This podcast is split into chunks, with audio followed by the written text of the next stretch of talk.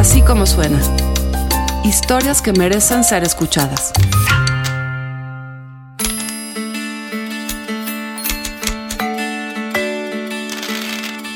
¿Cuáles son los caminos para una pareja que quiere tener un hijo y no puede? ¿Cuánto tiene que gastar? ¿A quién tiene que acudir?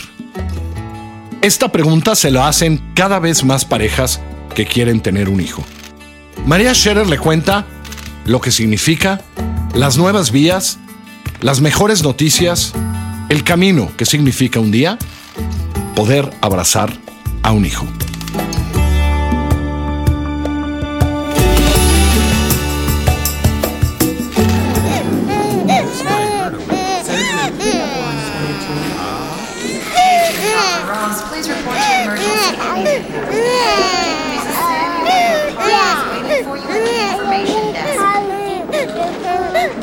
Tener un hijo no es tan fácil como parece, no digamos para quien tiene algún problema de infertilidad.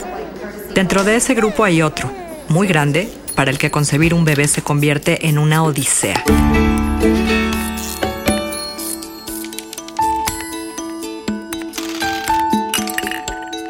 El que no tiene suficiente dinero, porque los tratamientos de infertilidad son carísimos.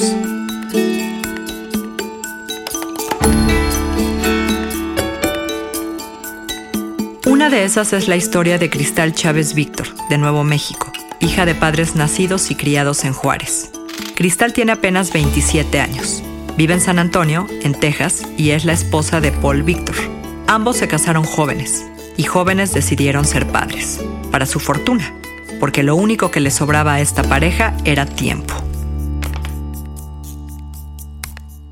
Perdí el bebé como a las cinco semanas. Yo tenía como unos 22 cuando eso pasó. Con unas pastillas que me ayudaron porque tengo algo que se llama PCOS, Polycystic Ovarian Syndrome. Quistes en, los ovarios. Nos esperamos como unos de perdida tres meses para empezar a tratar otra vez. Um, y otra vez con las pastillas me quedé embarazada. Esta vez fue con dos um, cuates, dos niños, pero a los 18 semanas se dieron cuenta los doctores que tenía algo que se dice incompetent cervix, so mi cuerpo ya no, ya no, no los iba a sostener. Um, el primer hijo nació como a los 19 semanas. Y so él vivió por nueve minutos y se, se llama um, Elijah. Y luego el otro cuate todavía se quedó adentro. So hicieron un cerclage um, de emergencia para que el segundo cuate se podía quedar más tiempo. Um, desafortunadamente, agarré una infección, so ese cuate nació por um, cesárea de emergencia a los 23 semanas. Y so él sí vivió, él vivió por cinco meses él agarró una infección después de una cirugía y se, falló. A Cristal y a mí se nos anudan las gargantas.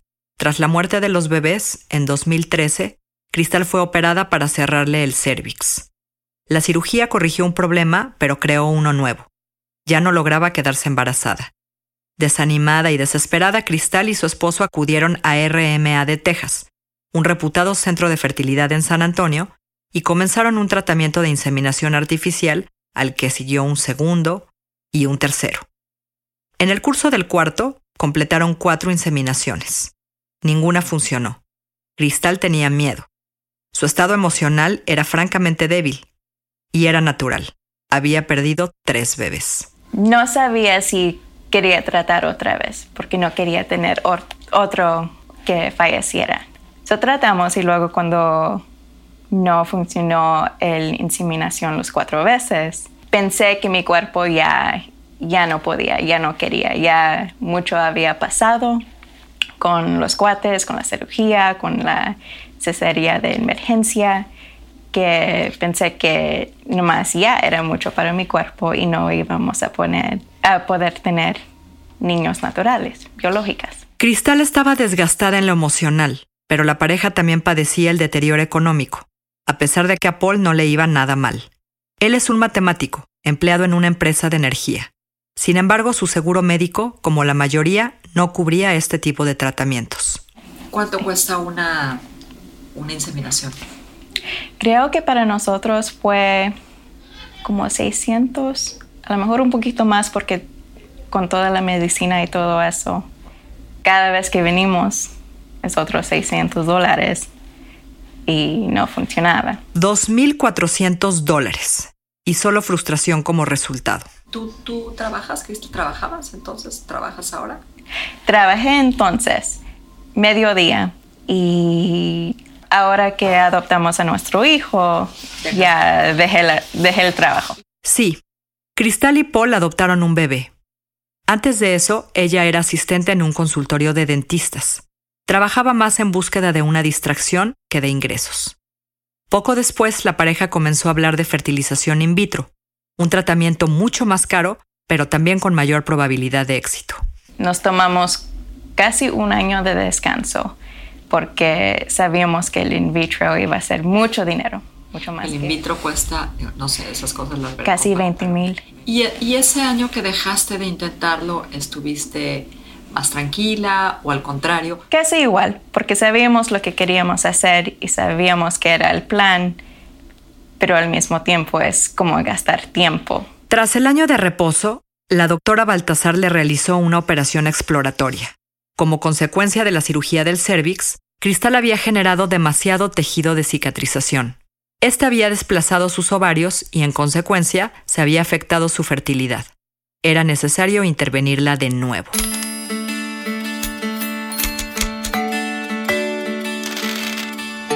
Gracias a Dios, la aseguranza sí pagó uh, por, por mucho de la cirugía, pero todavía me salió como más de mil. Y so, cuando mi doctora me estaba diciendo de todo los cicatrices y todo lo que encontró en la cirugía, fue y habló con Dr. Arredondo para ofrecerme la oportunidad de tener Invosa.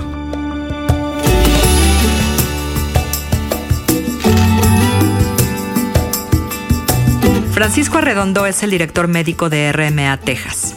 Arredondo es el segundo médico en Estados Unidos que está haciendo pruebas con Imbocel, una creación de Claude Renault, el médico francés que inventó esta técnica y publicó los primeros casos en los 80, en Fertility and Sterility, una publicación especializada.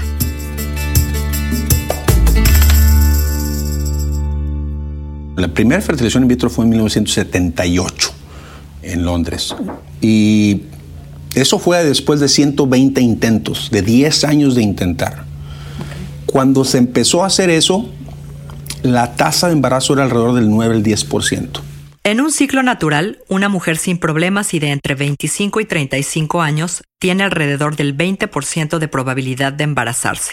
Luego empezamos en los 80s y la tasa de, embarazo era el 20%, empezó a haber un poquito más de acceso de pacientes en el sentido de que se podía hacer factor masculino también, que es la inyección del esperma dentro del óvulo. Entonces empezó a agarrar un nuevo auge la técnica de Invocel eh, a principios de los 2000, porque empezó a haber la necesidad de hacerlo más accesible a otras gentes. Las técnicas siguieron su avance.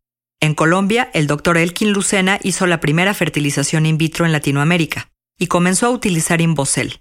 De hecho, algunos de sus estudios se utilizaron para conseguir la aprobación de la FDA, la Food and Drug Administration, en Estados Unidos.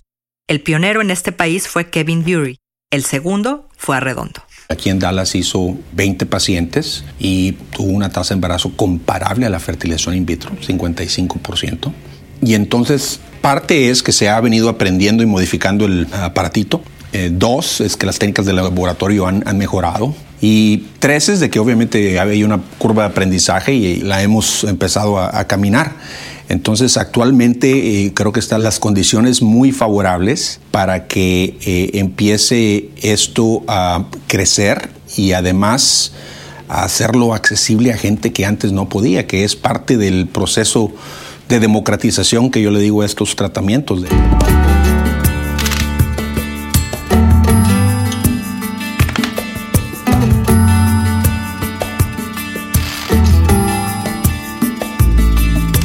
Como Cristal, en Estados Unidos solo 10 de cada 100 personas que necesitan un tratamiento de fertilización in vitro tienen acceso a él por razones financieras. Los menos tienen cobertura de sus seguros médicos. De cada 100 niños que nacen en ese país, solamente 1% fue concebido por fertilización in vitro. En Dinamarca, por ejemplo, hay 5 por cada 100 y 14 en Israel. Pero volvamos a Cristal. Ella hubiera pagado 20 mil dólares por hacerse un in vitro. Sin embargo, en Bosel le hubiera costado 7 mil, una tercera parte. En su caso, fue un tratamiento gratuito por tratarse de la primer paciente en recibir este tratamiento en la clínica. En marzo pasado le practicaron la última intervención. En junio empezó el tratamiento.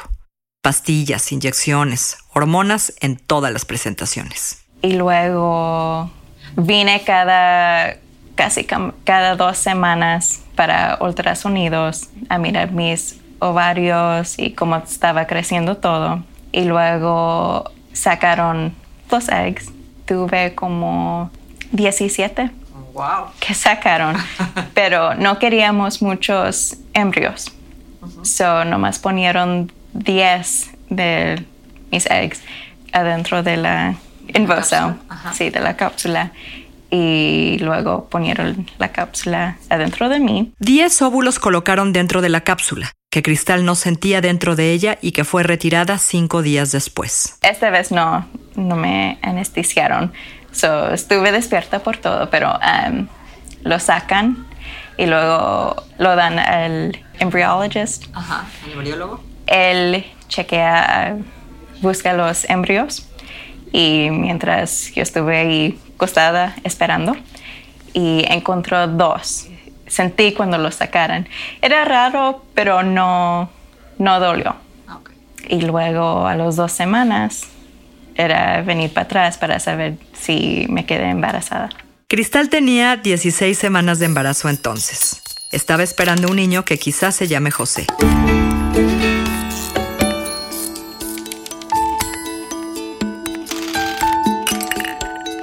Aunque los meses de mayor riesgo ya han pasado, ella quiere cruzar el umbral de las 24 semanas primero, que fue cuando sus cuates comenzaron a sufrir complicaciones, y luego el de las 28, cuando el feto adquiere mayor viabilidad. Lo más seguro es que el segundo sea su último hijo. Eso lo pienso todavía. Si queremos otro hijo, um, una niña, pero al mismo tiempo sé que mi cuerpo ha sostenido mucho. No sabemos si queremos hacer esto otra vez o si queremos adoptar una niña.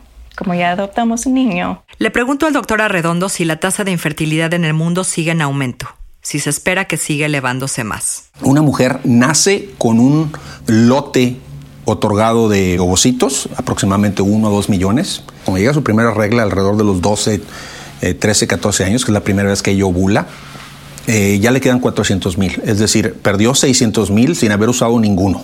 Si nos ponemos a hacer números, una mujer en promedio ovula 400 veces en su vida. Si tú divides 400 entre 12 te da 33, un poquito más. Entonces quiere decir que son 33 años más los dos, tres embarazos que hay ahí entre el medio. Y, eso te dice que si empezaron con 400 mil y, ovulan 400 veces en promedio, pierden mil ovocitos por mes sin ser utilizados. Es decir, esta, eh, este pool, este, esta reserva que, que tienen va uh, disminuyéndose rápidamente eh, cada mes. Algunas personas por razones eh, genéticas pierden más rápido estos ovocitos o tienen un menor número de reserva cuando empiezan. Y entonces estas son las pacientes que llegan a tener aún más problemas en la etapa de arriba de los años 30. Si el declive después de los 30 es mayor, no se diga entre los 35 y los 40. Y aquí es uno de los errores. Siempre nos enfocamos en el problema y pocas veces en la persona. En cualquier profesión, me falta gasolina, ponle gasolina, le falta aceite, ponle aceite, tienes elevada la, el azúcar, dale insulina. La persona no se puede embarazar, embarázala. En vez de hacer la pregunta más importante que es, ¿cuántos bebés envisionas en tu familia? Porque si tenemos una paciente de 37, 38 años y no ha tenido ningún bebé, y no hacemos esa pregunta, a lo mejor la embarazamos con un tratamiento muy sencillo. Pero ¿qué pasa? Que esa paciente va a tener su bebé a los 39, le va a dar pecho, se va a los 40, 41 va a empezar otra vez a intentar por su segundo bebé. Pero si en, hacemos la pregunta correcta y dice, quiero tres bebés, entonces la respuesta es hacer una fertilización in vitro normal y congelar embriones para el futuro, porque lo que da la tasa de embarazo no es la tierra, sino la semilla.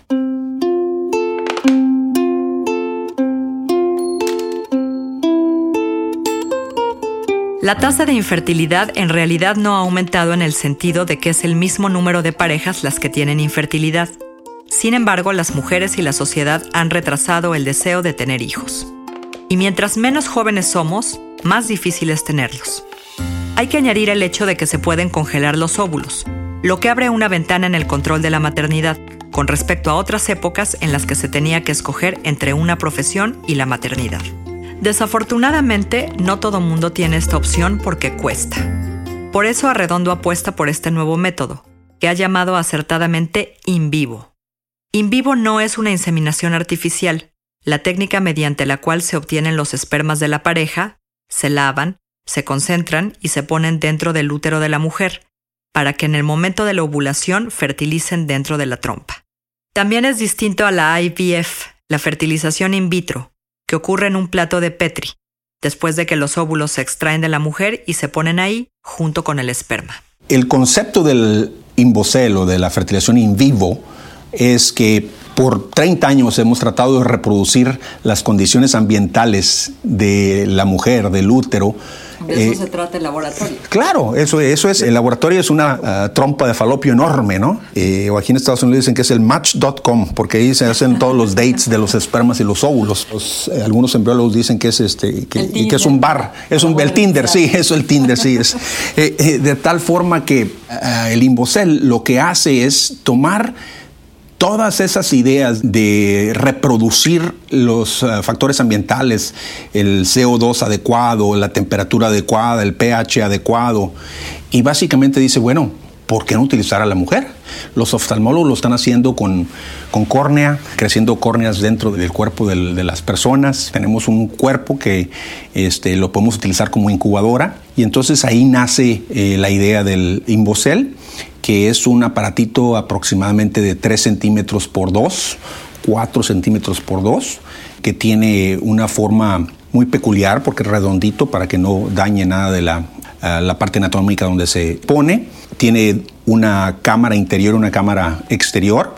Allí se ponen los gametos, el esperma, los espermas y los óvulos que se obtienen de la paciente. Es decir, que lo que hace en vivo más accesible es que la paciente requiere menos medicamento y además su cuerpo funciona como laboratorio, un laboratorio con las condiciones ideales para la concepción. Los resultados han sido bastante alentadores.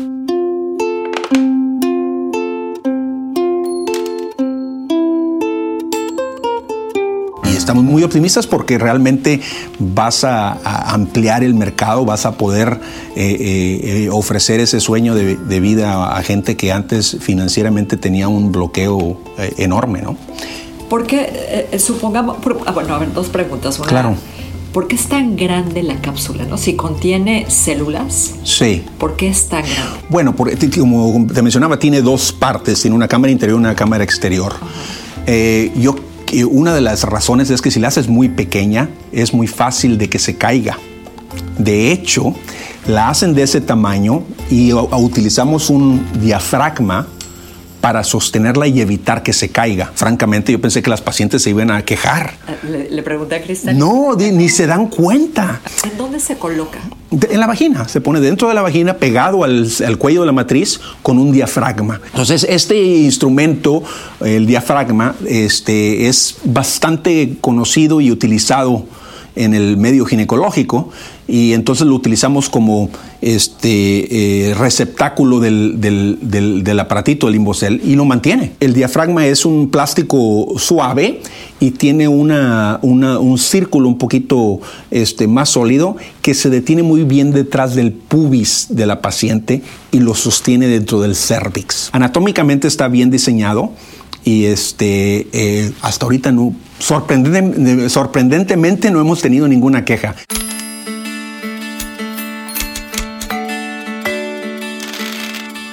Es posible que en vivo haga crecer el mercado de la fertilidad. Habrá personas que necesiten tratamiento y que ahora les sea accesible, al contrario de un tratamiento tradicional. En Estados Unidos es enorme. La limitante serán los médicos que puedan hacerlo porque hay un déficit de especialistas. Quizá tengan que entrenar médicos ginecólogos generales, enfermeras avanzadas, y calcula que de cada 100 mujeres que necesiten IVF, y de las 10 a 15 que probablemente lo utilizarían, el número crecerá hasta 40%. Un estadounidense puede con 7 mil dólares. Puede retrasar la compra de su casa, la de su coche. Lo que nunca pospondría es la formación de su familia. ¿Y en México? Cristal Chávez Víctor ha completado a su familia con el hermano del pequeño Mica. En una pared de su consultorio, de una calidez excepcional, Arredondo exhibe pequeñas huellas de piececitos diminutos. Son de niños que se han concebido ahí. In vivo permitirá hacer eso para muchas familias mexicanas.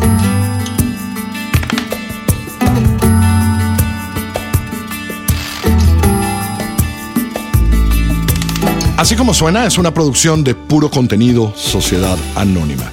Y puro contenido somos la jefa editorial de todo este esfuerzo se llama María Scherer. Mariana Linares produce, edita y sobre todo hace que esto suene como suena.